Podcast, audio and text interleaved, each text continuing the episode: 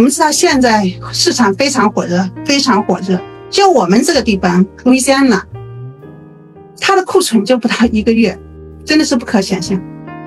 所以，我们这个爱七 Texel 的同学，那个金兆，他们那个地方也是，他想在一个好区买一个房子，出了二十多个 offer，加价还抢不到房子。上了这个课之后呢，他知道了 test d 的，在上课之前他是不知道 test d 的的，只知道只知道很普通的在市场上买去买房子或者是 foreclosure，知道这些。那通过这个课知道，OK，他知道 t e s d 的，他知道 t e s d 的投资需要注意什么。那做 due diligence 的时候需要注意什么？那他就参加了他们当地的 test deed 的拍卖，结果就在他们他想要的悉尼的好区里面，他是以十七万的价格买到了价值二十二万的次新房。这个房子是二零零七年建的，所以他拿到之后就结果发现就要修的东西很少啊。那租金的话呢，这个房子是可以达到一千八百美元一个月。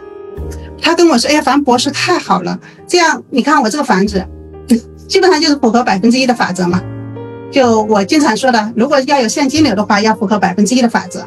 也就是十万的房子每个月能够租一千美元，二十万的房子每个月租金需要达到两千美元。那他这个房子十七万美元买的，加了几千美元那个装修，他基本上租金就达到了一千八百美元，所以是挺开心的。